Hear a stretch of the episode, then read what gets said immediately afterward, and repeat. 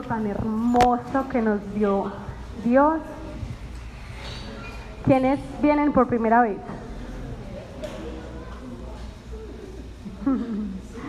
bueno, no sé, no sé si me lo dijeron aquí o en, donde Enrique, pero creo que es donde Enrique. Quien nos invitó los quiere mucho y quiere que conozcan a un Dios que es completamente real, personal, un Dios que está interesado por nuestras vidas, que no está por allá lejos, muy allá arriba en el cielo y alejado de nosotros, sino que está preocupado por cada una de las particularidades de nuestro corazón, de nuestra vida, y conoce cada dolor que hay allí, cada pregunta que tengamos y cada una de nuestras alegrías y triunfos. Aprender, servir y vivir es un grupo donde formamos servidores para Dios a través de conocer ese Dios real y cercano que existe, que experimentamos, que a través de su palabra podemos aprender a conocer. No es una religión, no es una iglesia, es como lo dice Mario, una clase de Dios donde aprendemos lo que dice la Biblia alrededor de diferentes temas y a través de la revelación del Espíritu Santo conocemos a profundidad Dios qué nos quiere decir alrededor de varios temas. Entonces al principio hacemos una oración para darle la bienvenida a Dios que es el más importante y entregarle este espacio y al final tenemos otra oración grupal y luego una oración individual para las personas que quieran hacerlo. Entonces les pido que nos dispongamos pues para entregarle este espacio a Dios. Señor, te damos gracias. Te damos gracias porque de verdad en estos últimos días Tú me has mostrado, Señor, que estás interesado por la particularidad y el detalle de nuestra vida. Que tú no estás solo en lo superficial o en las cosas grandes, Señor, de nuestra vida, sino que estás interesado en cada cosa. Que somos nosotros los que nos engañamos pensando que tú solamente estás en las cosas importantes de nuestra vida. Tú estás preocupado por el pago de algo, tú estás preocupado por una inquietud que tenemos, tú estás preocupado también por ayudarnos a tomar una decisión por pequeña que sea. Y yo te pido, Señor, en el nombre de Jesucristo, que sea tu Espíritu Santo posándose sobre este lugar, con su presencia sobrenatural, que sea tu Espíritu Santo trayendo revelación a nuestros corazones que seas tú, Espíritu Santo, quien dirija este espacio, cada una de las palabras que aquí se digan, Señor. Y que nada, Señor, esté en contra de tu voluntad ni de tu palabra. Yo te pido, Señor, que todos salgamos más enamorados de ti, más enamorados de ese propósito que has soñado para nosotros. Y que salgamos con una valentía de ir a romper el mundo, Señor, con tu palabra, de ir a romper cadenas, ataduras, esclavitudes con tu cruz Jesucristo y poder dar testimonio de que eres un Dios vivo. Te lo pedimos y te lo entregamos en el nombre de Jesús. Amén. Bueno, el tema del que vamos a hablar hoy es el trabajo. Pues el trabajo con Dios. Entonces cuando estaban pues como empezando a escribir la charla, Dios me decía, bueno, no, el trabajo con Dios no es el nombre que yo quiero para ese espacio, sino la formación del carácter a través del trabajo. ¿Quiénes no trabajan aquí o hacen alguna otra actividad, estudian o están en la casa? No trabajan. Bueno, entonces alrededor de la charla vamos a pensar en esa actividad o en esa labor que hacen y que ocupa gran parte de sus días gran parte de su día, mejor dicho, que ocupa en gran medida su tiempo. En el caso pues de las mamás que están en la casa cuidando los hijos o que tienen pues ya los hijos grandes, pero tienen otras preocupaciones y otras cosas que resolver. Entonces vamos a pensar en esos temas que ocupan gran parte de nuestra mente. Voy a poner esto aquí porque es arriba. Bueno, cuando hablaba con Dios sobre el tema, él me decía, bueno Laura, hay cuatro cosas que yo quiero que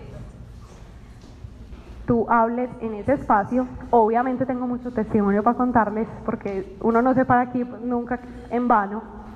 Dios siempre hace una formación antes, creo que durante y después. Em, y vamos a ver entonces cuatro grandes bloques. Uno es el de los talentos y la formación pues del carácter. El segundo es el servicio. Obviamente el servicio en el trabajo, pues en esa gran actividad que tenemos durante el día. Tercero, las prioridades. Y cuarto, las finanzas. En el cuarto de pronto no vamos a entrar en mucho detalle porque creo que este año vamos a tener otras charlas sobre el dinero y ya tenemos varias, pero vamos a hablar como un poquito de lo que ha pasado alrededor de eso.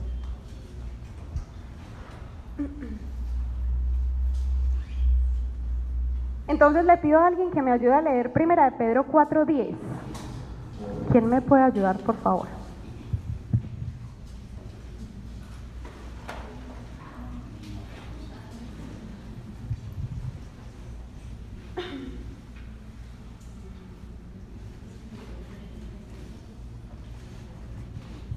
Pongan al servicio de los demás los dones que han recibido, como buenos administradores de la multiforme gracia de Dios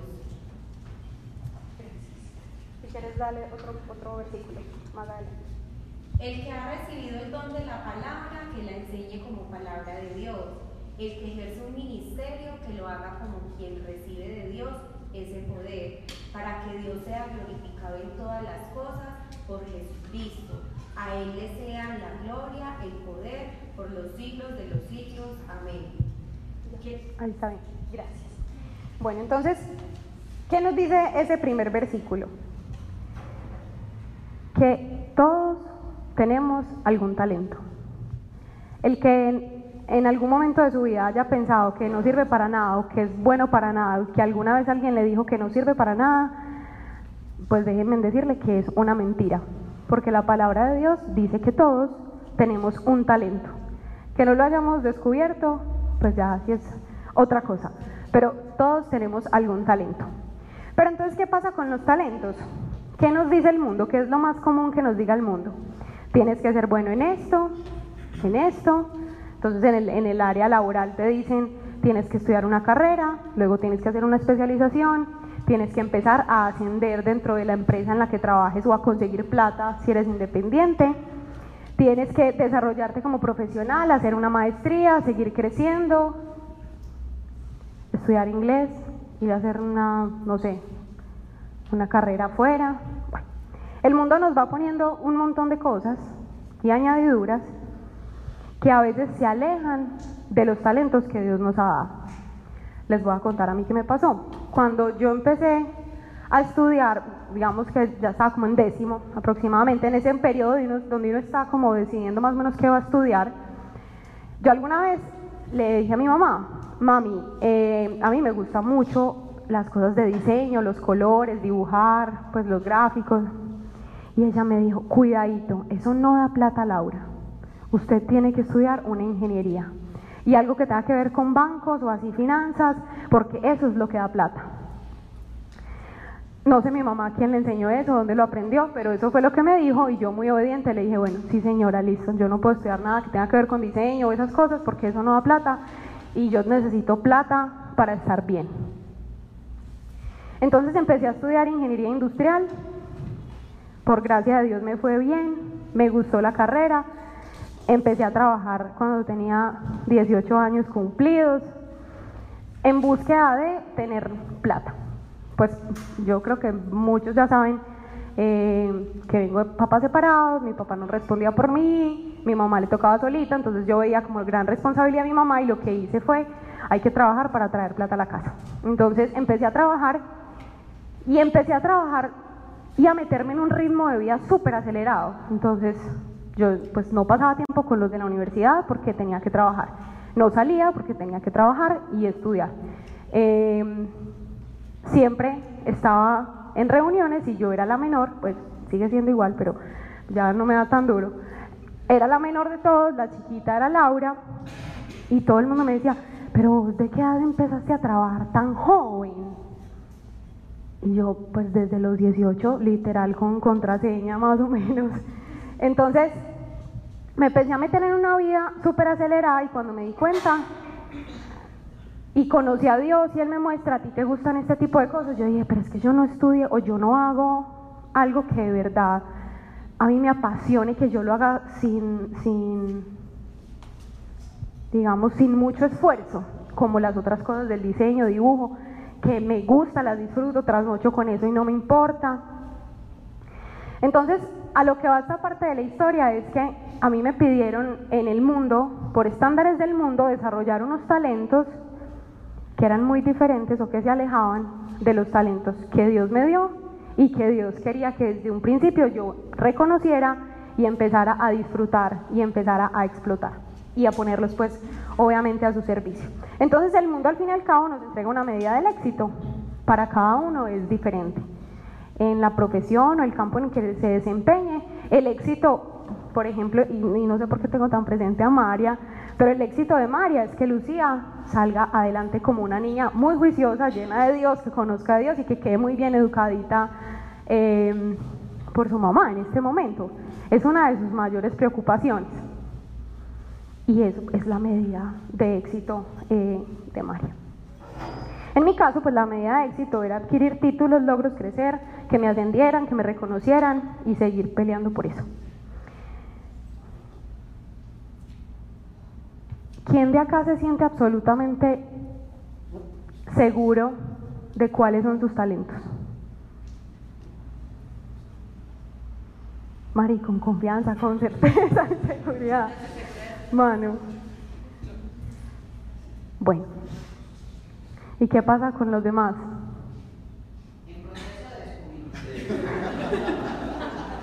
Cargando.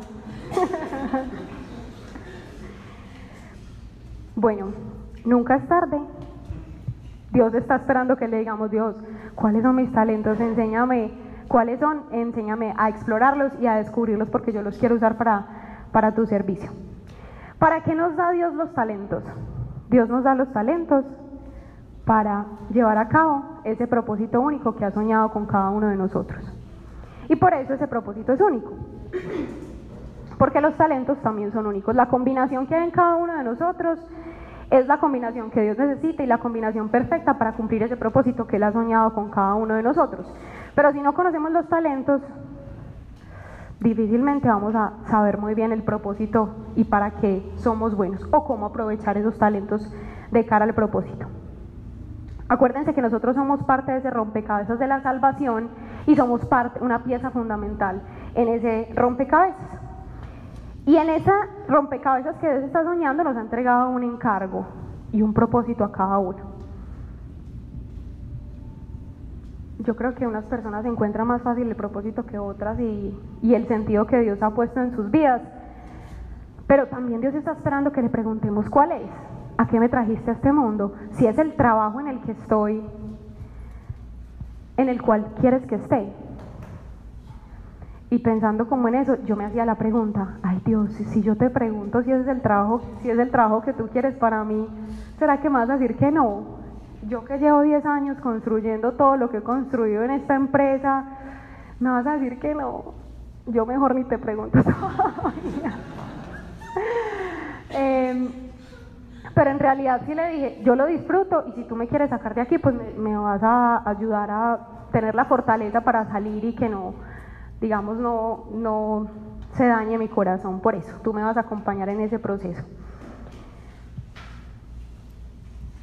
Y escuchando una prédica de cara pues como al talento, al propósito, puede que todos, alguno de ustedes tenga muy claro el propósito y el talento que Dios le ha entregado para lo que es bueno, pero Dios también nos prueba en el éxito. Y el sábado conversando con unos amigos, uno de ellos decía, yo creo que es más difícil mantenerse con Dios cuando uno es exitoso que cuando uno está mal. No sé, yo creo que es muy personal. Pero cuando uno está en el éxito, es muy fácil vanagloriarse y sacar pecho y decir, es que yo soy muy teso, huepucha. Todo lo que he logrado con el sudor de mi frente, todo lo que he sido capaz de vencer, cuando estamos en dificultades, ya uno en la inmunda, más o menos, tristemente lo único que le queda por pegarse es de Dios. Pero entonces Dios nos provee el éxito. ¿Qué tan preparados estamos para recibir el éxito que Dios nos quiere entregar? ¿Qué tan preparado estás de corazón para no llegar a vanagloriarse y robarse la gloria que es solamente de Dios? Cuando tenemos el éxito, agradecemos y glorificamos el nombre de Dios. Vamos a hablar de muchas preguntas hoy porque hoy vamos a salir como muy reflexivos y, y con muchas preguntas para hablar con Dios. ¿Cómo fortalece Dios nuestro carácter en el trabajo? Dios fortalece nuestro carácter a través de la paciencia o fortaleciendo nuestra paciencia, entonces las cosas no salen como tú lo esperas o te toca esperar y tener fe de que las cosas van a llegar, de que las cosas van a llegar. o con la templanza. ¿Qué es la templanza? Dominio propio. Es ser capaz de resistir lo que tanto me está tentando, vencer la tentación y seguir adelante. ¿Cuántas tentaciones no tenemos en el trabajo? Volarme porque el jefe no está, hacer un cruce de dinero porque nadie se da cuenta, llevarme un crédito que no es mío y, quedar muy bien parado. La longanimidad. ¿Qué es la longanimidad? ¿Qué? Estar estable en las emociones. Pero qué tan fácil es que aún en el trabajo lo saque de quicio un problemita o lo enferme el estrés laboral. Ya es muy común. No, que aquel tiene una hernia. Ah, con razón es que estaba en un proyecto que le sacó canas. Que la otra tiene gastroenteritis, que la otra tiene no sé qué cita. Yo les cuento que en, el, pues en la empresa es súper común eso. Y ya es jocoso, incluso la gente ya hasta se ríe. Sí, no, es que el que no se enferme no está trabajando. Y uno es hijo de pucha. El que no trasnocha no trabaja. El que no trabaja el fin de semana está trabajando muy relajado. Entonces los estándares del mundo cada vez nos van llevando a poner de primero el trabajo antes que Dios, la familia, los hijos, el esposo. La fe. ¿Cuánto tiempo llevamos esperando un reconocimiento, un ascenso, un aumento salarial, una nueva oportunidad que Dios ya nos prometió, pero aún no ha llegado? Y ya hablamos del dominio propio. Entonces voy a dejar tres preguntas para reflexionar en este primer capítulo de los talentos y la formación del carácter. Uno, que es una pregunta que puede ayudar a resolver ese dilema de cuáles son mis talentos y que, digamos, que puso Dios en mí. ¿Qué hago muy bien sin sobreesforzarme y lo disfruto? ¿Qué actividad hago muy bien o en qué me va muy bien y lo disfruto? No tengo que hacer un esfuerzo extra. Lo que, lo hago, lo que hago me sale bien. Pereza. No. No necesariamente. No necesariamente. Segundo, ¿qué importancia le damos a nuestros talentos? Nosotros sabemos que tenemos cualidades, pero es muy fácil, sobre todo en el ámbito profesional, caer en la comparación porque este es tan bueno para hablar en público y yo no? porque este le va tan bien analizando información y a mí no? Pero nos cuesta aún más detenernos a mirarnos y decir, es que yo esto lo hago muy bien. Es que yo sé preparar tal cosa muy bien. Yo en esto me defiendo muy bien. Entonces, le damos mayor valor a los talentos ajenos y los envidiamos o valoramos más los nuestros y nos enfocamos más en los nuestros. Y tercero, usamos nuestros talentos para glorificar el nombre de Dios. Que escribiendo eso pensaba en un, en las personas que cantan muy hermoso, que tienen una voz así pues angelical, que qué dicha. Yo siempre le he dicho a Dios que yo quiero cantar, pero pues, no canto casi.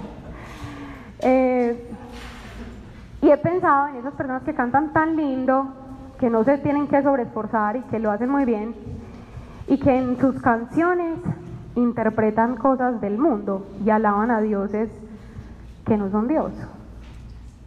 Cuando Dios les pregunte, ¿usaste mis talentos, los talentos que te di para glorificar mi nombre? ¿Cuál va a ser la respuesta? Pero creo que todo parte por, reconozco mis talentos, entiendo para qué Dios los puso en mi vida y doy gloria a su nombre.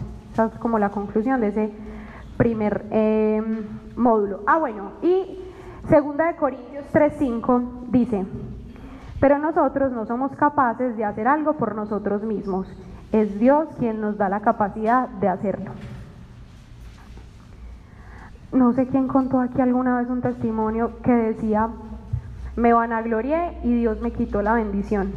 asumí que era por mí y Dios me la arrebató y me recordó que la gloria es de Él. Y yo a eso como que le tengo un respeto. Cuando, cuando me pasa algo bueno, siempre me acuerdo de esas palabras y digo, Dios, la gloria es tuya, yo no hice nada, yo no tengo nada especial.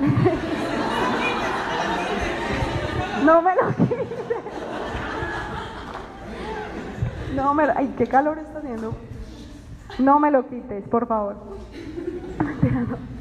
Me acuerdo pues que, que me imagino Dios de brazos cruzados allá arriba y bueno, la gloria para cuando mi hija, no es por usted. El segundo punto, servir a otros, llevar el mensaje de fe. Mateo 20, 27, 28. El que quiera hacerse grande entre ustedes deberá ser su servidor, y el que quiera ser el primero deberá ser esclavo de los demás. Mm, hace poquito, eh, por gracia de Dios, recibí un ascenso en mi trabajo. Y cuando recibí el ascenso y las niñas del grupo de sanación de corazón que estaban en el momento se enteraron, me dijeron, Lauri, o sea que ya no vas a poder seguir dando sanación de corazón porque pues ya no te va a dar el tiempo. Entonces yo en un momento les dije, sí, qué pesar, no va a poder seguir dando sanación de corazón porque ya las reuniones son al mediodía, pues uno almuerza en reunión, más o menos come en reunión, desayuna en reunión, eh, no, se va para la casa y sigue en reunión, eh, se monta el carro y sigue en reunión, mi esposo me regaña por eso, eh, y bueno, y cuando llegué a la casa, yo le dije, Dios, bueno, qué pesar, ya no va a poder seguir dando sanación de corazón. Entonces Dios, en su inmenso amor, me decía, dónde están las prioridades de tu vida y por qué no dejas que yo me encargue de tus cosas y tú te encargas de las mías. Y yo, bueno, sí Señor, yo voy a seguir dando sanación de corazón. Y a mí la verdad me sorprendió mucho cuando ellas me hacían esa pregunta porque yo decía, ellas ven, digamos, que yo tengo un cargo superior y creen que yo no puedo como servirles o dedicar de mi tiempo para hablarles de Dios, para escuchar lo que les duele, para escuchar, eh, no sé, sus problemas, qué necesitan de Dios y que al fin y al cabo, pues Dios haga algo a través de toda esta miseria que hay en mí.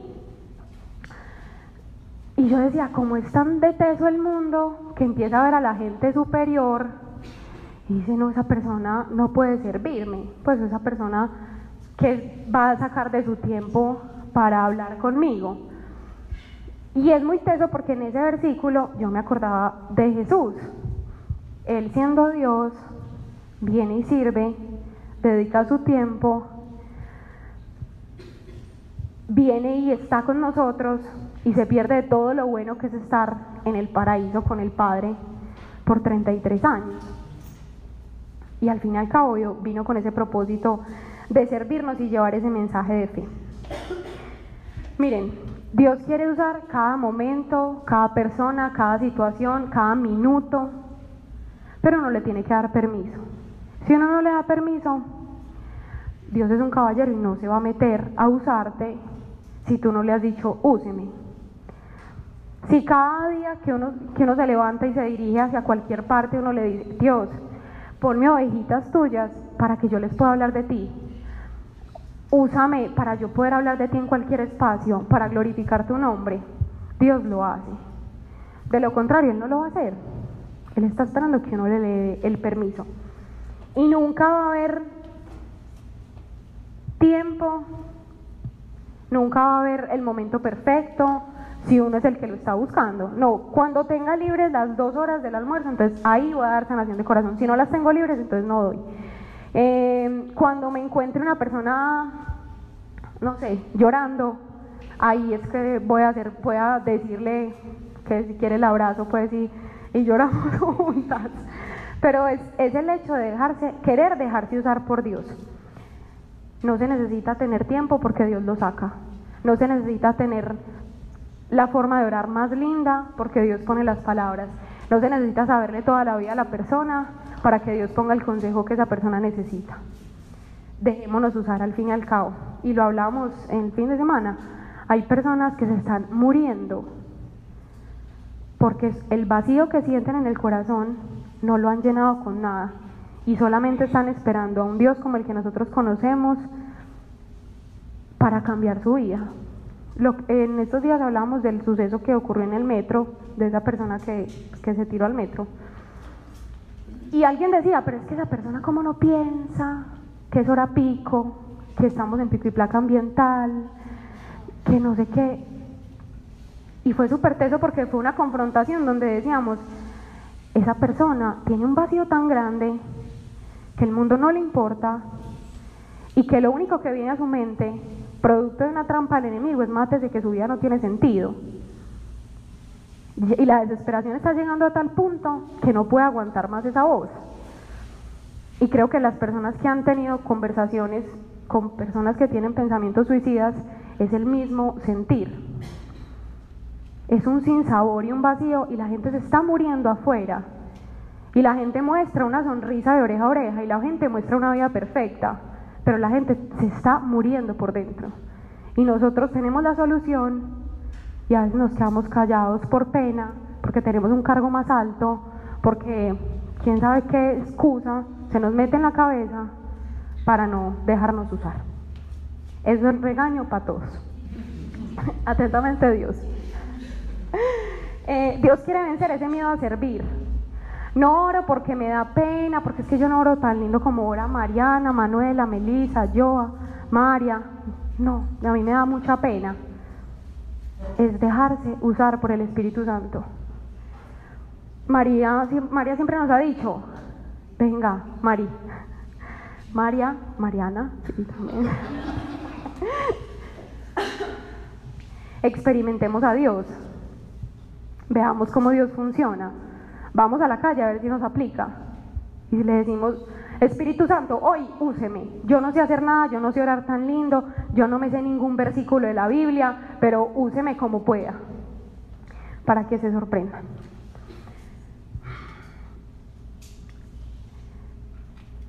Cuando uno empieza a hablar de Dios, y creo que es otra de las excusas que se nos meten en la cabeza al momento de servir, y es pero es que mi vida está hecha un caos. ¿Cómo voy a ir a hablar de un Dios súper perfecto, súper lindo, si yo me enojo por todo?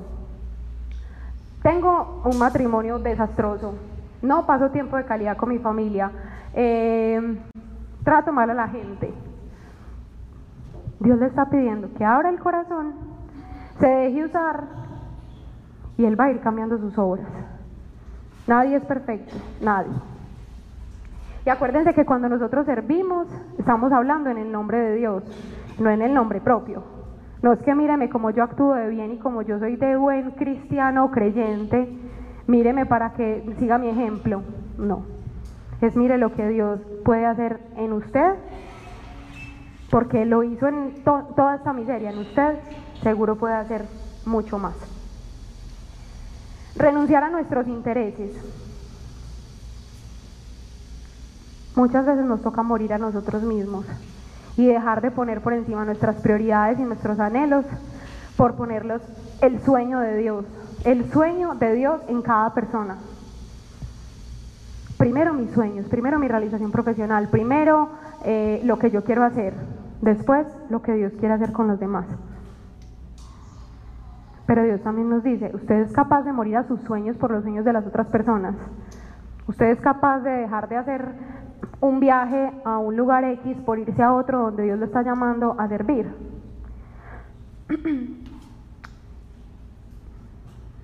Obedecer la autoridad terrenal. Esa es otra de las cosas de ser coherentes. Cuando hablamos de Dios, pues hay que tomar acciones igual en nuestra vida y buscar cambiar. Y a veces hasta nos cuesta obedecer a la autoridad terrenal que tenemos. Entonces, si el jefe no me ve, estoy en Facebook. Si el jefe no me ve, hago las vueltas personales que tengo que hacer. Si el jefe no está, me vuelo temprano. Si no me están viendo, me paso el semáforo en rojo. Si no me están viendo, si no hay cámaras, entonces me como el pico y placa ambiental. Pero Dios sí lo ve. Y nos llama a respetar la autoridad terrenal. En Colosenses 3, 22, 24 dice, esclavos obedezcan en todas sus amos terrenales, traten de agradarlos todo el tiempo, no solo cuando ellos los observan. Sírvanlos con sinceridad debido al temor reverente que ustedes tienen al Señor. Trabajen de buena gana en todo lo que hagan como si fuera para el Señor y no para la gente. Recuerden que el Señor los recompensará con una herencia y que el amo a quien, perdón, y que el amo a quien sirven es Cristo. ¿Cuántas veces trabajamos o hacemos las cosas para recibir reconocimiento de los demás? Ah, estás haciendo muy bien tu trabajo, felicitaciones. Se nota el esfuerzo que estás haciendo. Voy a hacer esto para que el otro me reconozca, para que me asciendan, para que me feliciten, para que me digan que como lo estoy haciendo de bien.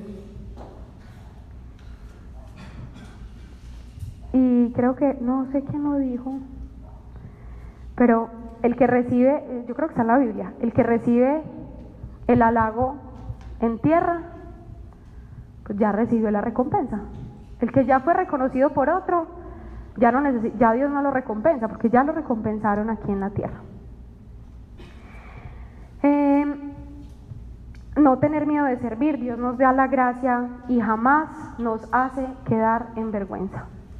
Yo creo que en el banco tenemos eso tatuado pues en la, entre ceja y ceja, porque uno en la oficina, hablarle al jefe, o pues más o menos, yo no sé cuántos grupos hemos tenido, pero mm, muchas niñas del banco conocen la historia, mis infidencias, mi vida, mis embarradas. Y uno diría, no, pero es que usted cómo cuenta eso en el trabajo. No, no, no, no, no, la van a echar, le van a contar a su jefe, eh, todo el mundo va a hablar mal de usted. Y lo más bonito es que eso no pasa. Y que las personas llegan a, a encariñarse contigo de una manera y tú con ellas, que se crea un ambiente de confianza y hermandad. Y así se enterará mi jefe de todas las cosas malas que yo he hecho yo sé que Dios me va a respaldar, pues si me tienen que sacar, pues bueno, que me saquen. Yo no le he robado nada a nadie, pero, pero como todos, me he equivocado, tengo problemas en mi casa, he cometido errores, he tomado malas decisiones, bueno. Pero Dios no nos hace quedar en vergüenza. Entonces, también una de las excusas que ponemos es cómo voy a exponer lo que soy y mi miseria en un ambiente profesional donde todo el mundo actúa perfecto y actúa a parecer perfecto. Todo el mundo muestra tener una vida perfecta y yo voy en contravía contándole a todo el mundo mi miseria. Estoy como muy incoherente. Pero ese es el, el llamado. Dos preguntas para reflexionar en esta parte. ¿Cuáles son mis múltiples personalidades o máscaras? Cuando estamos en este grupo es súper fácil hablar de Dios, Dios para arriba, Dios para abajo, Dios es el mejor, Dios guía mi vida, Dios, Dios, Dios. Pero cuando estamos con gente que no conoce de Dios o gente del mundo, Dios lo escondo aquí en el bolsillito de atrás. Ese solo lo saco cuando voy al grupo de los martes o cuando voy a la iglesia el domingo o voy a la misa, ahí sí lo saco. De resto, que me quede bien guardadito. Entonces, o somos creyentes de tiempo completo o somos creyentes parciales. Y dos, ¿cuál es mi mayor obstáculo para servir? ¿Cuál es esa excusa que me estoy dando para servir? ¿Qué me está diciendo mi mente o qué me estoy diciendo a mí mismo sobre el ir a decirle a otro? Vean, no se entristezca. Es que no hay que tener palabras bonitas, no hay que pensar qué decir. El Espíritu Santo habla por usted. No hay que pensar qué le voy a decir, que Dios es muy lindo, qué versículo le voy a, le voy a decir no, a quién le pregunto sobre su vida para darle un consejo bien acertado. No, no, no, no, no, Dios no es tan complicado. Déjese usar y ya. Y después la gente dice, ¿usted cómo sabía que me tenía que decir eso? Lo que yo necesitaba escuchar. Y yo no, ay, pero yo no hice nada. Solo conté lo que sentí que en el corazón que tenía que contar. El tercer módulo, el bloque, son las prioridades cosa tan difícil, ¿no? Yo creo que lo enseñan, a, lo enseñan en clase 1 de sanación de corazón. Quien no haya hecho sanación de corazón, busque a Mariana, por favor, que se está perdiendo de una cosa muy buena. Prioridades, Dios, esposo, hijos, padres, hermanos, trabajo, iglesia, amigos. Para quienes no son casados ni tienen hijos, Dios, padres. No Dios, novio, padres. Ah, exacto. Ah, buen punto. Amigos, novio. No al revés. O Dios, novio, o novio, Dios, o hijos, Dios, esposo. Ni siquiera Dios, hijos, esposo. Otra vez. Otra vez. El orden correcto es el siguiente. Dios, esposo o esposa. Anote, sí, sí, sí, sí, sí, es muy importante. Eso es para... Una memo ficha. ¿Y? Esposos, hijos, papás. Si no, Dios, papás. Entonces, Dios, voy a decir el del casado. Dios, esposo, hijos, padres, hermanos, trabajo, iglesia, amigos, no, no. Si es casado, no tiene no. ¿Qué tal? Ya me preocupé. Cancelado en el nombre de Jesús. Como Y para solteros es Dios, padres, ojo, Dios, padres, hermanos, trabajo, iglesia, amigos, novio. Qué pesar del novio. Amigos, yo novio. Bueno, sí, porque el novio es un amigo en Dios, ¿cierto? Pues eso es lo que nos han enseñado en este grupo, yo no sé.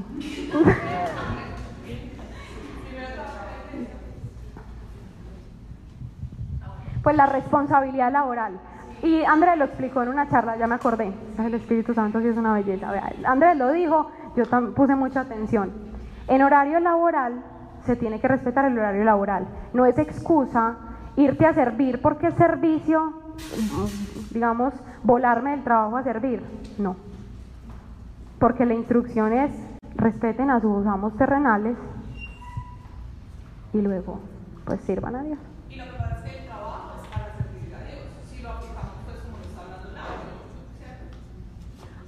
con eso es aprender a respetar la autoridad que tú tienes en la tierra para que realmente aprendas a saber qué es una autoridad celestial. Ese rol, como tú dijiste, ese rol. Yo la verdad sí decía, ay, bueno, si, si saco una hora de mi tiempo laboral para ir a dar una consejería, eso está bien, Dios me lo perdona lo que más agrada.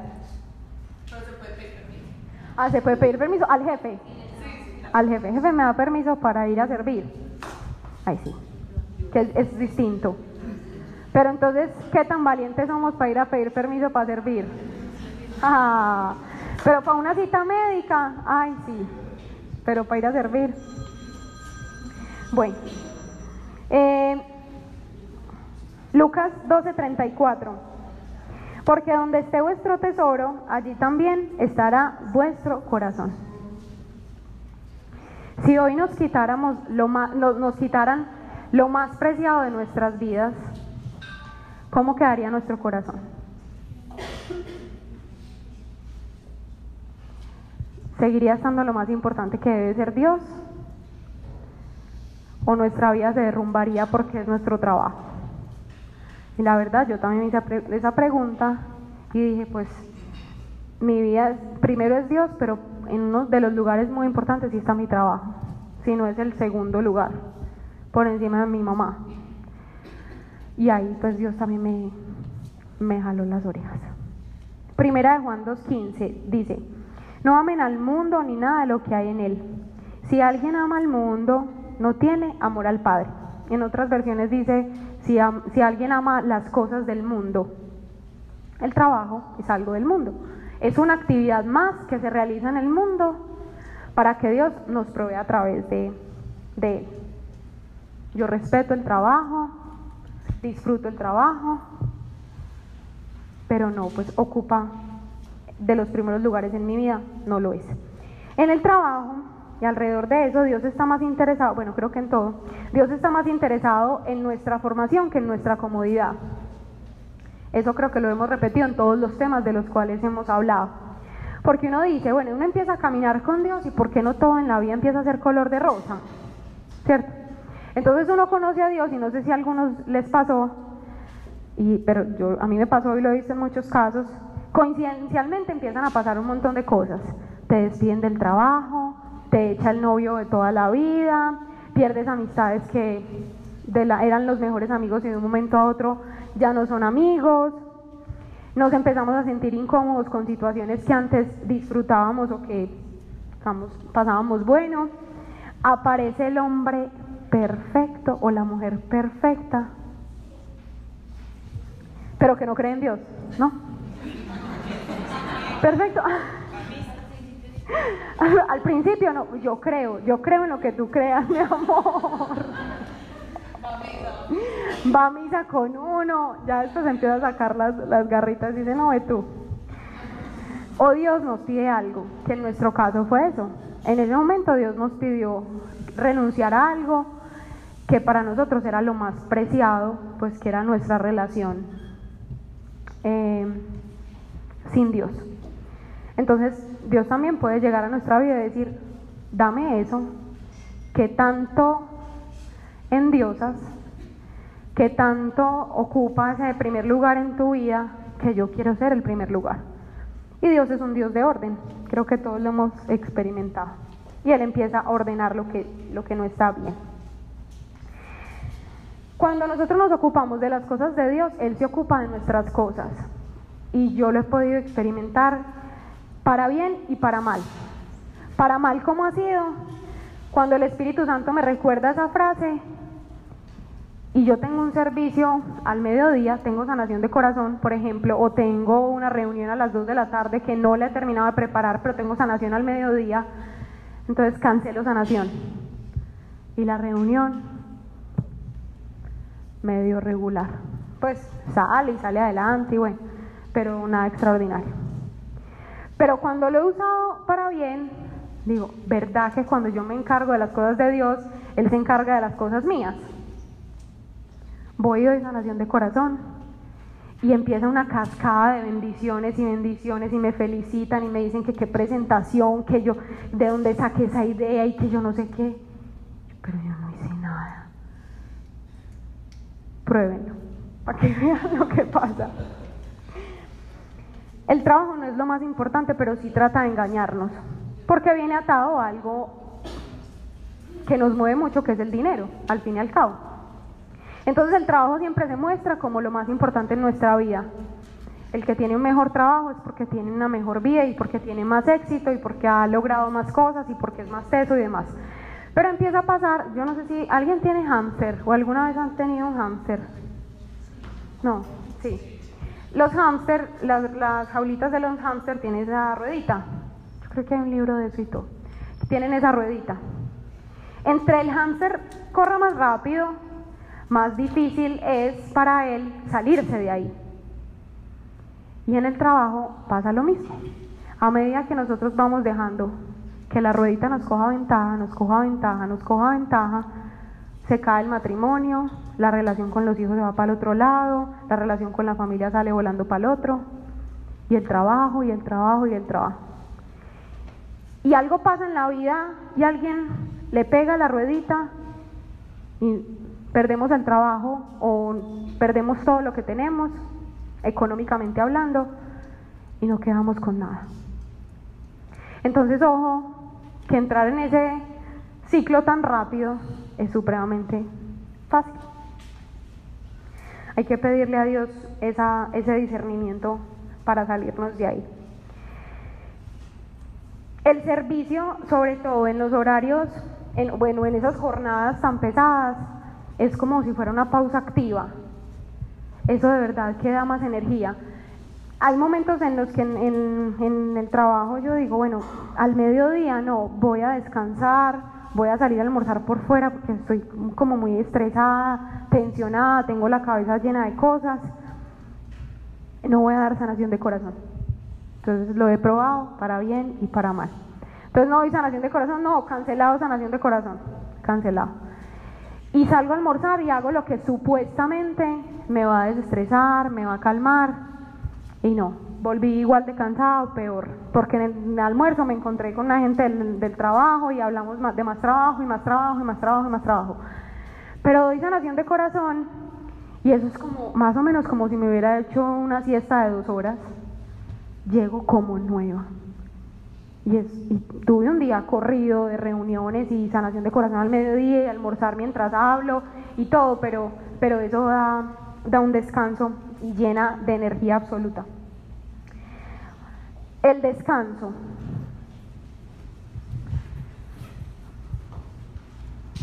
Dios descansó y Él es nuestro ejemplo a seguir. Y a veces ni siquiera tomamos esas pausas que el cuerpo nos necesita. Y nos enfermamos y nos da rabia. Y nos enfermamos y decimos, yo me voy enfermo para el trabajo. Yo me voy enfermo a hacer lo que tengo que hacer. Y, e incluso, yo me acuerdo quién dio la charla como del activismo. ¿Quién fue? Pau, Pau, del activismo. ¿Te acuerdas? Ah, bueno, me, cayó, pero del todo. Yo les confieso que yo me sentía mal cuando estaba haciendo nada. Pues sentada como en la silla en el balcón, mirando así para el bosque y no estaba orando, sino así haciendo nada. Estoy perdiendo mi tiempo, tengo que ir a leer un libro, ver, escuchar algo de Rick o al, hacer alguna cosa, pero yo no me puedo quedar así como así, sin hacer nada. No, no, no.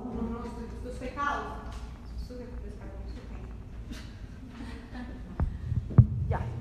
Eh, estoy sin hacer nada, ¿qué hago? No, no, no tengo que hacer algo. Y Dios también nos llama al descanso. Doctora, que le da rabia también ver al esposo y las hermanas.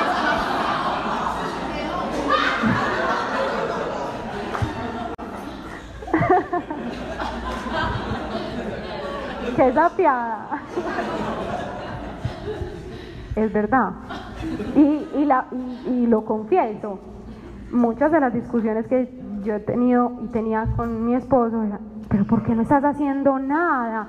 Llevas dos horas viendo televisión, no, no, no, no, no, vamos a leer un libro, escuchemos una cosa en inglés, escuchemos una prédica, no sé, vamos a caminar, vamos a hacer ejercicio, vamos a la piscina. Y él, no quiero hacer nada. Y yo, no, chao, yo me voy. Entonces yo me voy, yo me voy, yo me voy para la piscina, yo me voy a hacer alguna cosa. No, no, yo no puedo perder tanto tiempo. Entonces, bueno, eso es malo. No lo repitan en sus casas. Eh, ¿Cómo es nuestro comportamiento y nuestras, nuestras emociones si hoy estamos pasando por una situación de desempleo? O si hoy no estoy desempeñando el rol que quiero desempeñar, o si no estoy haciendo lo que siempre he soñado, o si no llega lo que yo tanto estoy anhelando. ¿Cómo es nuestro comportamiento y cómo está nuestro corazón? Si nuestro corazón está en paz, posiblemente ya Dios esté preparando y esté muy cerca una bendición para eso. Pero si todavía nuestro corazón está ansioso, preocupado, estresado, hay algo que todavía Dios está formando. Tres preguntas para reflexionar acá. ¿Cómo están organizadas las prioridades de nuestra vida? ¿Qué está primero, segundo, tercero y así sucesivamente? ¿Cómo estamos distribuyendo nuestro tiempo? El tiempo y las actividades no deberían ser una excusa para, hacer, para no poder servir. ¿Y cuál es mi percepción del trabajo? ¿En qué lugar de mi vida está? Del trabajo o de mi realización profesional. Y por último, las finanzas y el estatus social. Que lo había puesto en gris, pero pero sí les voy a contar un poquito de eso.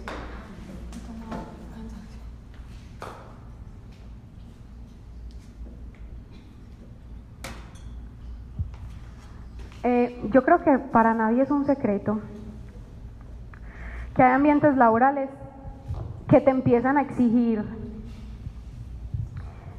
que te subas como dos niveles por encima del que tu salario puede pagar. ¿cierto? familiares, sí, de amigos. Amigos del mundo, los amigos de Dios no hacen eso. ¿Cierto que no? Eh, pero la verdad es que donde uno pasa más tiempo es donde uno se ve más, digamos, presionado por ese tipo de cosas. Y, y yo les digo que personalmente para mí ha sido una batalla súper difícil eso, desde que entré a trabajar pues al banco. Porque trabajando en el banco, uno ve gente de todo tipo. Hay gente muy millonaria que trabaja porque, porque no le da pereza estar en la casa y gente que tiene que trabajar porque con eso sostiene a toda su familia que la componen, no sé, cuatro miembros. Y a medida, digamos que uno se va relacionando con ciertas personas y, con ciertos cargos, pues la gente empieza a exigirte y a demandarte que tú te comportes financieramente, no sé ni, ni como quién, pero de una manera que el mundo establece que es como el éxito financiero. Entonces tienes que comprarte la joyería de la marca X, tienes que tener las tarjetas de crédito del color tal, tienes que comprar los zapatos en tal parte, eh, tienes que comprar las carteras en tal parte, tu billetera tiene que ser de esta marca, tus vacaciones tienen que ser mínimo abuelos de 10 horas, ni, ni Miami ya ni le sirve eso. Em, tus salidas a comer a un restaurante tienen que ser pues por encima de un plato de, no sé, 50, 60 mil, 70 mil pesos. Mm, el carro que tienes, obviamente como se me olvida el carro, el carro que tienes tiene que ser mínimo un BM porque si no, pues ya no sirve, pues no, ya estás, empiezas a, a chillar, a hacer la diferencia. Y si nosotros pasamos 10 horas de nuestro día rodeados por personas de ese estilo, la verdad es muy difícil no querer parecerse a ellos. ¿Por qué? Porque todo el tiempo se habla alrededor de eso, todo el tiempo. Entonces, em, y yo lo digo personalmente, si tú ya no vas a una reunión y no llevas el iPad, ¿qué cargo es que tienes? Ah, no, más de ese nivel. Pero nadie dice nada. Todo el mundo lo maneja bajo perfil. Todo el mundo lo sabe, pero nadie lo dice. me por decirlo, pero bueno. Eh, todo el mundo lo sabe, pero nadie lo dice. Estamos grabando. Grabado y monitoreado. Todo el mundo lo sabe y nadie lo dice. Para mi defensa, yo puedo decir que yo amo mi trabajo, disfruto mucho lo que hago, pero, pero, pero sí es un ambiente muy pesado. Y yo creo que los que trabajamos acá sabemos, las universidades, hay ciertas universidades donde el ambiente es muy pesado, ciertos colegios donde el ambiente es muy pesado, ciertos sectores de la ciudad donde te exigen elevarte dos niveles por encima. Pero sabes qué, amor, yo digo que eso también, cada trabajo, cada tipo de trabajo va a haber un ambiente al cual la persona eh, va a querer eh, parecerse a, pues que yo lo digo, o sea, puede que sea un trabajo donde toda la gente sea de clase media baja y siempre va a haber un tipo de pelados o de tipo de personas que son de, un, de los más, por así Ujú. decirlo, entonces todos los que se rodean de ese grupo van a querer estar ahí. Entonces aparentar cosas a la final que independientemente del, del estatus social van a querer hacer cosas que el mundo va a pedir que sean. Eh, Pues yo creo que a escala pasa en todos los círculos sociales, a escala pasa en todos, ¿cierto? Lo digo pues por mi experiencia y por lo que yo he vivido, en mi familia no pasa eso, gracias a Dios, pero en mi trabajo sí pasa eso. Yo amo el banco, disfruto mucho lo que hago, pero ese es el ambiente que se vive y es muy difícil no estar en eso. Eh, hace poco, eh, hablando pues un poquito de las finanzas, eh, con mi esposo decíamos, bueno, Dios nos ha enseñado que vamos a tener una única bolsa familiar. Y en esa bolsa familiar, pues vamos a poner ahí todos los recursos de esta familia. De un momento, bueno, realmente de un momento a otro no, en varios episodios del matrimonio, yo he sentido que quiero comprar ciertas cosas, de pronto con las que mi esposo a veces no está de acuerdo, o que yo quiero comprarme sin preguntar nada, sin preguntarle a nadie, me compré lo que yo quiero, lo que valga y punto. Y eh, hace poquito yo volví a sentir eso en el corazón, entonces le dije a Luigi, bueno, entonces vamos a hacer una cosa tú y yo, las finanzas las vamos a organizar así, así, así, cual que una misma bolsa, eh, vamos a dividir las finanzas de esta manera, tú pagas esto, yo pago esto, ta, ta, y a mí me queda sobrando esto, y a ti te queda sobrando esto, y cada uno se gasta ese sobrante en lo que quiera. Si yo me lo quiero gastar en unos zapatos de 600 mil pesos, me lo, me lo gasté. Y, y punto, y no te tengo que dar explicaciones, y ya. Entonces cuando yo le dije eso, pues en realidad hubo como que cierta tensión en el ambiente, pero yo dije, bueno, no, ese es el deber ser, así lo maneja todo el mundo en el banco, no, yo pienso que la atención se empieza a manejar en todas las parejas cuando se habla de cosas de plata, independientemente de quién gane más, quién, cómo se maneja el dinero, eh, siempre va a haber una atención en tocar el tema de la plata, pues porque es la plata, y ese es ese, digamos que mini Dios que hemos tenido ahí, ¿cierto? Eh, Pero no porque eh, la administración vaya a estar mal o algo, digo yo. Ojalá no a todos les pase, ¿cierto? Que sea un, tema pues de nosotros solamente, que no sea generalizado. Pero a quien le pase, a nosotros nos pasó. Entonces en, ese, en esa situación yo le dije, bueno, amorcito, así vamos a quedar y punto. Entonces yo me fui a orarle a Dios y a decirle, quítame como este sin sabor, porque yo sé, sí, quedamos bravos, sí. Quítame este sin sabor porque yo sé que es lo correcto y revela en el corazón de Luigi que eso es lo- la manera correcta, ¿cierto? No todo, Ana María. Negociando con Dios, escribamos un libro. Me, dijo eso yo le dije, ah, yo Ven, ven. Ven para acá, ven acá. Y pues vamos a tener un problema a largo plazo, vamos a tener, en algún momento vamos a llegar a una discusión y vamos a tener una diferencia porque no es lo correcto. Entonces, ella, cuando ella me dijo, usted va a quedar con tanto y yo con tanto, pues ahí, eh, para que más o menos haga una idea, la verdad gana más que yo, pues que- Qué rabia. no, no, rabia no, a mí la verdad me da rabia. Entonces, no, porque ¿sabes por qué no me da rabia? Porque yo entendí cómo era el tema del, del- del gasto familiar, ¿cierto? Pero entonces cuando pasó eso, yo ya dije, ay marica, ¿verdad?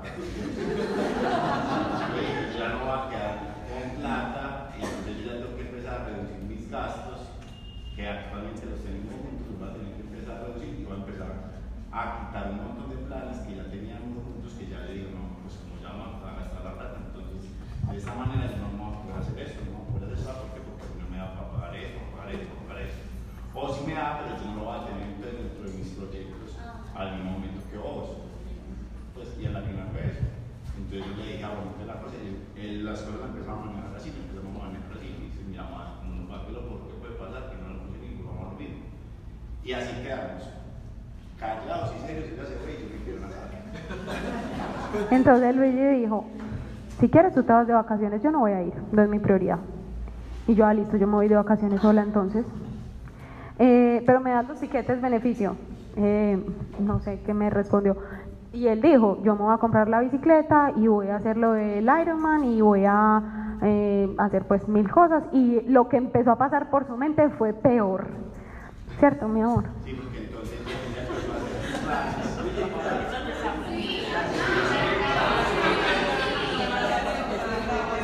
Ella, ella, empezó, uso, ella empezó a hacer sus planes, yo empecé a yo empecé a, empecé a hacer los míos.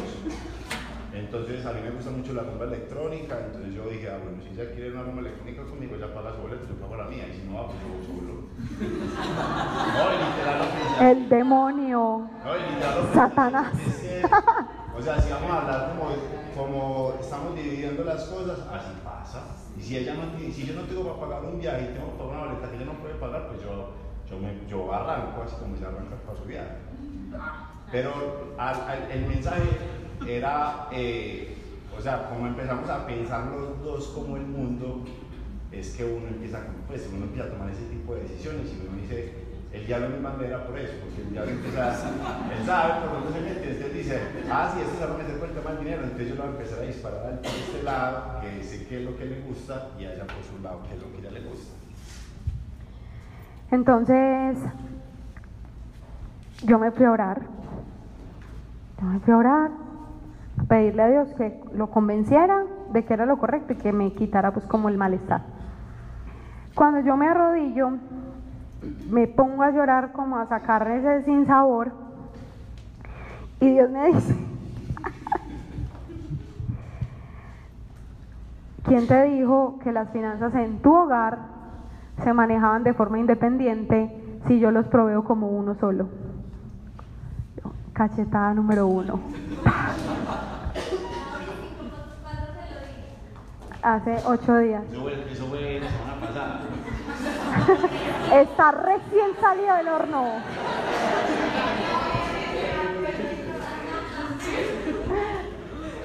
¿Quién? Que les va a contar el problema ¡Que pase el esposo! Ustedes vean, cuando, cuando uno maneja una bolsa familiar en conjunto, Cua- Cuando uno maneja una bolsa familiar en conjunto, independientemente del porcentaje o la plata que se ponga, usted dice, bueno, ella, va- vamos a poner el caso, ella pone, el 60 ella pone sus 50, pero sus 50 es un montón de plata, y perdón, mi 50 no, su 100%, ella es un montón de plata, y mi 100% no es ese montón de plata, pero al final es una bolsa común, pues vos vas a pensar, pues si ella va a gastar plata, yo también tengo derecho a gastar plata. No en la misma proporción, pero es, o sea, hace parte de tu derecho y es normal. O sea, eso es lo que vos, a vos se te pasa por la cabeza, ¿cierto? Y más si vos tenés unas, unos pagos que tienes que hacer mensuales sanos, que sabes que te va a dar plata para, te va a quedar plata para gastar, ¿cierto? Entonces resulta que queremos, como queríamos comprar unas bicicletas y queríamos comprar las bicicletas y ella dijo, vamos a poder comprar unas bicicletas, pero primero la mía y después la tuya. Y yo- y él, no, entonces yo dije, yo siempre estuve de acuerdo, yo dije, listo, compremos la bicicleta, primero la tuya y después la mía, porque yo estaba pues como en- en la competencia que voy a hacer, va a estar en otro tiempo, pues me da tiempo para empezar más tarde. Cuando fuimos a dar las bicicletas, ella me dijo, no, ¿sabes qué? Sí me da para comprar las dos bicicletas. Y yo dije, ah, no, una belleza. Vamos a comprar las dos bicicletas, las dos bicicletas, las dos bicicletas. Un día antes de comprar las bicicletas me dice, no, no nos da, vamos a comprar la bicicleta, solamente la mía. Entonces es inevitable que no te dé rabia. Es, inevi- no, es inevitable porque ya vos te habías hecho a la idea de que ibas a comprarte la bicicleta y uno...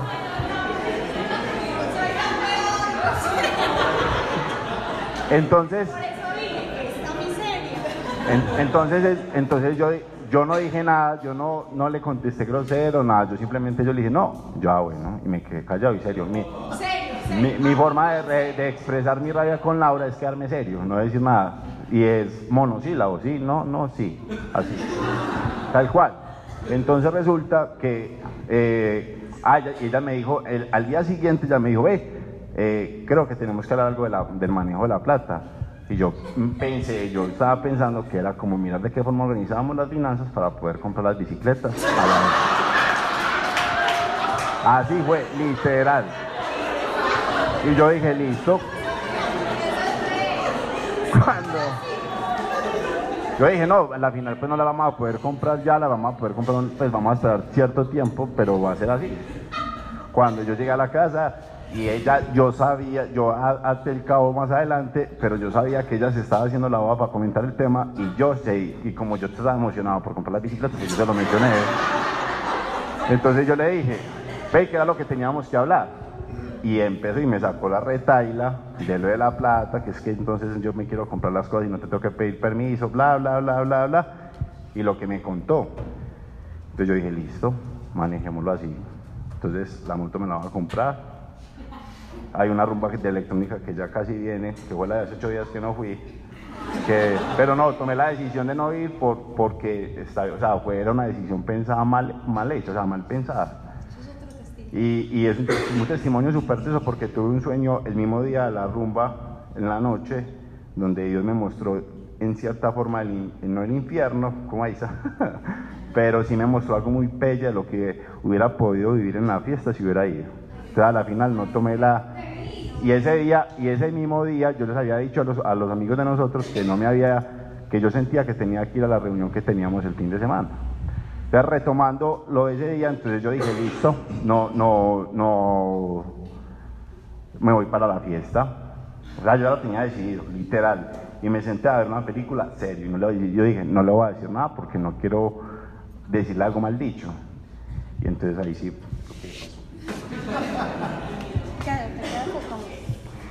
En cinco años, que cinco un poquito más, no sé para que no haga muchas cuentas, como cinco años que llevamos juntos, yo nunca he ido a pedirle perdón a Luigi o a buscarlo después de una pelea, nunca.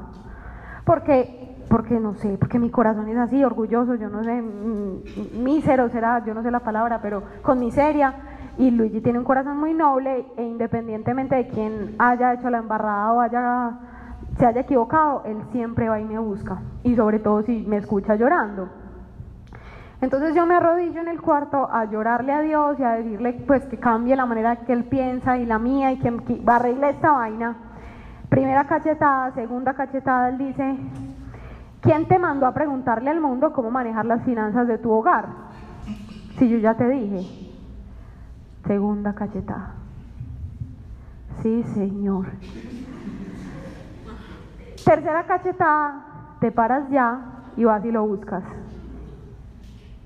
Señor, yo llevo cinco años con él, nunca he sido capaz de ir a buscarlo, te paras ya.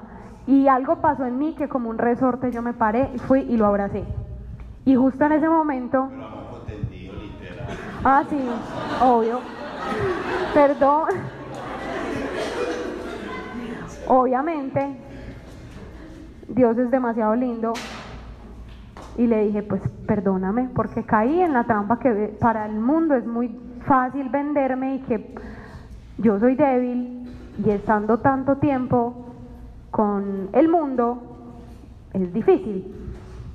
Yo sé que no es lo correcto, que las finanzas las debemos manejar juntos, que Dios nos provee como uno solo, que somos una misma bolsa, que Él nos ve como uno, y entre más actuemos como uno, más vamos a obtener el favor y la bendición de Él. Y era muy teso porque Luigi después me decía, en esos 10, 5 o 10 minutos que tú estuviste llorando, yo tomé todas las decisiones de lo que sí iba a hacer con mi plata, totalmente contraria a lo que Dios quisiera que, que hiciera, ¿cierto? Entonces miren cómo es de sagaz el enemigo, de aprovecha cualquier puerta pequeñita y si yo no me voy y le hablo a Dios en ese momento de desesperación o lo busco, yo me voy para el cuarto a hacer algo productivo, no perder el tiempo, leer o hacer alguna cosa, pienso en otra cosa y Luigi se queda montándose pues todos los planes y haciendo realidad las cosas que, que el enemigo al fin y al cabo quería que hiciera. Yo no tenía pensado contar esta historia, tengo que decir la verdad. ¿Cierto que no? Más porque la cena no lo hice. En la ceja no lo hice porque no, yo no sé, tenía que ser aquí, yo no sé. Eh, pero la conclusión de todo esto es que miren que ha representado para mí una trampa todo el tema de las finanzas alrededor del trabajo, todo lo que esto representa. Y estar con Dios no quiere decir que nosotros siempre vamos a ser los más fuertes, que nunca vamos a caer, que nunca nos vamos a equivocar. Sí, nos vamos a equivocar, pero Dios nos permite volver a Él, arrepentirnos, desechar la culpa, levantarnos y seguir de nuevo. Después de esa pelea estuvimos súper bien, ¿cierto? Ya compramos las bicicletas juntos. Lo más de bacana. No saben qué les iba a decir yo. Es inevitable que, que no nos, o sea, que nos, nos- no nos desviemos para el mundo. Siempre va a ser así. Y esa es la lucha que tenemos todos los días como seres humanos, hijos de Dios, en que nosotros nos vamos porque el, 100 por- el 90%, el 80% del mundo se tira para un lado y el 20% que estamos con Dios tira para el otro. Entonces uno siempre va a querer tirar. Yo le decía a ella cuando me pidió perdón, yo le digo, yo no te culpo, es inevitable que no hayas pensado así sabiendo que el, el banco completo, las niñas, manejan su dinero así. Son poquitas las personas que pueden estar manejando el dinero como nosotros lo manejamos. Y yo le dije, vamos a preguntarle a Andrés cómo lo maneja, vamos a preguntarle a, Moni y a, a Juanda cómo manejan el tema, vamos a asesorarnos con, con gente que sea de nuestro, de ese 20% o ese porcentaje pues que no sabemos, pero que está como en, la misma, en el mismo cuento que nosotros, que es al final el cuento que Dios necesita, ¿cierto? Y eh, el mensaje pues que en ese momento, o que yo pensé en ese momento es, cuando pasen ese tipo de cosas, ¿qué tipo de acción vamos a tomar para no desviarnos para el camino? El- voy a poner el, caso puntual. Si Laura no me hubiera pedido perdón, a la final no hubiéramos comprado las bicicletas, a la final yo me hubiera ido para la fiesta, a la final hubieran pasado un montón de cosas a raíz de la fiesta, ¿cierto? Y se hubieran abierto un montón de puertas, hubiera pasado lo que hubiera podido pasar cuando abren- se abren puertas, ¿cierto? Pero gracias a Dios tengo una esposa que eh, busca y ama a Dios y busca su respuesta con Dios y no con el mundo, porque entonces ella hubiera podido buscar la respuesta con alguna amiga donde la amiga le hubiera dicho, si usted se boba, pues cómprese o no ma- manejen la plata 50-50. Sí, de hecho, yo me acuerdo que cuando tuvimos la discusión, yo le dije a ella, espera que a mí ya me, en, en abril me hacen el incremento salarial, porque dentro de, de- de sus cuentas, ella tenía que ella pagaba 60 y yo el 40, y yo le dije, listo, pero cuando me hagan el incremento a mí, de puro orgullo de, de hombre, pues de tema de hombría, de masculinidad, yo te dije, yo le dije, cuando a mí me hagan el incremento que me lo hacen en abril, yo pago el 50 y usted paga el 50. Y así nos vamos por mitad y así no tenemos problemas de plata con nada. Eso sí nos encargamos de la plata. Pero eso no está bien, ¿cierto? Entonces, eh, gracias a Dios cuento con una esposa que supo buscar, digamos, el consejo del que era. eh, y pues obviamente yo también tenía el corazón preparado para no actuar eh, y no haberme quedado con el corazón maluco y hubiera tomado la decisión que era tomado, que ya la tenía pensada por su, pues por su reacción. Entonces, lo que yo digo es, cuando pasan ese tipo de cosas, y siempre yo me acuerdo, nunca se me va a olvidar en los primeros días de yo venir al grupo que Mariano una vez lo dijo, y es, nunca le pidamos consejos al mundo. O sea, eso es, para mí, eso es lo peor que puede pasar porque el mundo te va a dar el consejo del mundo. O sea, eso ahí no, no vas a escuchar algo bueno, ten la seguridad. Siempre hay que pedirle consejo a Dios como principal y si necesitas una respuesta ya, urgente, alguien que sea de Dios, que te sepa dar una respuesta de Dios. No hay de otra. Porque si no, pues entonces ahí es donde llegamos, donde tomar- tomamos malas decisiones y al tomar malas decisiones pues vienen las consecuencias de esas malas decisiones que tomamos. Ya, espera.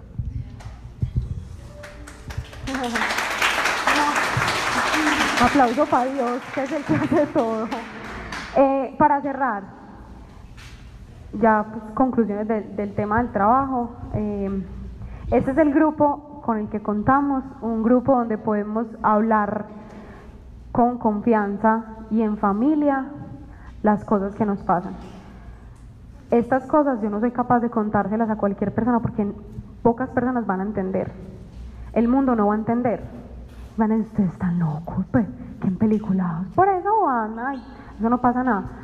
Pero solamente este tipo de, de, espacios son los que permiten que uno cuente con personas tan especiales como ustedes y de verdad pues que gracias por escucharnos y por acompañarnos en este proceso con Dios. Entonces, si quieren oramos para que cerremos.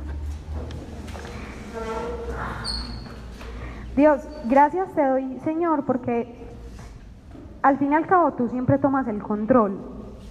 Así uno prepare muchas cosas, eh, evite hablar de muchos temas, Señor, porque siente vergüenza. Tú quieres glorificarte, Señor, y que nosotros podamos reconocer ese Dios real que tú eres, Padre. Te damos gracias porque nos permites experimentarte, porque nos escuchas, porque nos hablas, nos guías.